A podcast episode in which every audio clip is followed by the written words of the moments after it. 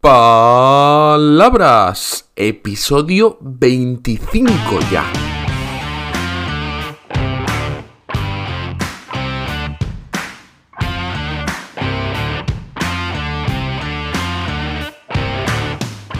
Hola, hola, soy Borja Odriozola y estás escuchando otro episodio de Palabras, el podcast sobre palabras. Y este es nada más y nada menos que el episodio 25. No me puedo creer todo lo que hemos avanzado. Ya sabes que este podcast va a tener en total 100.000 episodios. Así que, si estuviéramos subiendo al Empire State Building, en este momento iríamos más o menos por un tercio del primer escalón. No está nada mal, ¿verdad? Si quieres que avancemos más rápido, ya sabes que puedes enviarme tu palabra favorita o una que te guste mucho a este podcast. Me la mandas en el enlace de la descripción de este capítulo. Oye, y antes de arrancar con la palabra del día, tengo que avisarte de que tengo la voz un poquito mal. Pero bueno, creo que aguantaré todo el episodio. Entonces, la palabra de hoy la trae Fabien, que repite en este programa, aunque en realidad no vamos a hablar de la palabra que ella ha pedido. Escucha. Hola, hola, Borja. Me gustaría que hables de la palabra ampersand. ¿Conoces?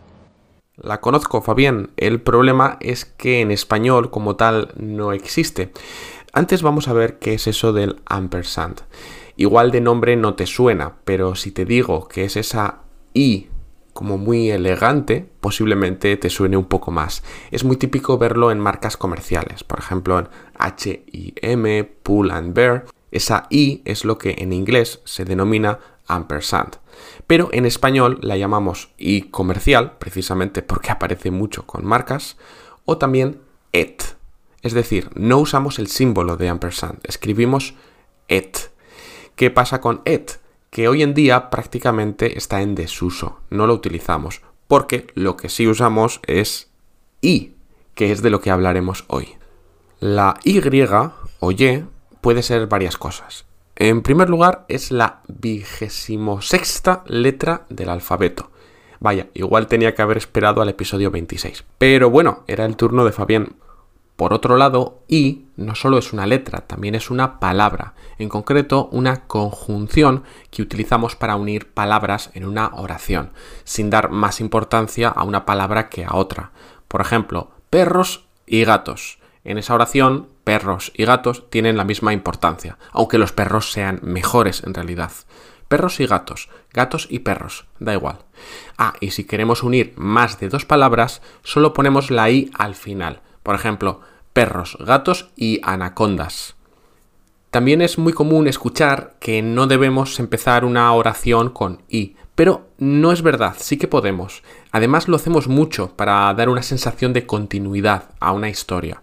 Por ejemplo, estás contando algo que ocurrió y dices, y entonces le dijo, puedes empezar perfectamente una oración con y entonces, no hay problema. Por último, también usamos la i al principio de una frase si queremos dar fuerza o emoción a una frase, especialmente para imaginar situaciones hipotéticas. ¿Y si lloviera? ¿Y si ganara la lotería? ¿Y si tuviera pelo? Otro uso muy común de la conjunción y es para expresar que una idea se repite. Por ejemplo, pasaron semanas y semanas y el barco no llegaba. En su décimo cumpleaños le dieron regalos y regalos y más regalos. O en este podcast vas a escuchar palabras y palabras y palabras. Y ahora sí, para terminar, quería comentarte algo que suele volver locos a todos los estudiantes de español. Y es cuando conjugamos algunos verbos que de repente cambiamos la i latina por la y.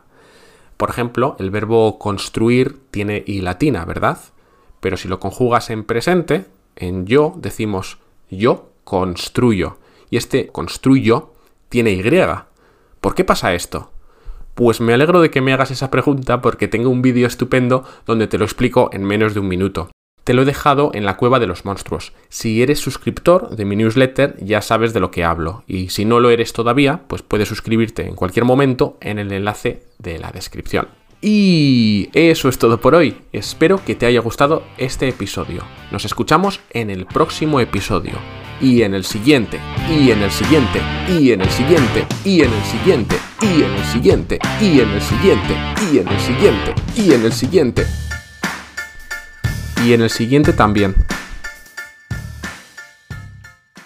Volviendo a la palabra ampersand, para mí eso es un personaje de un cómic. En concreto es un mono que acompañaba al protagonista del cómic Y, el último hombre. Ah, Y, por eso se llamaba ampersand el mono. Ah.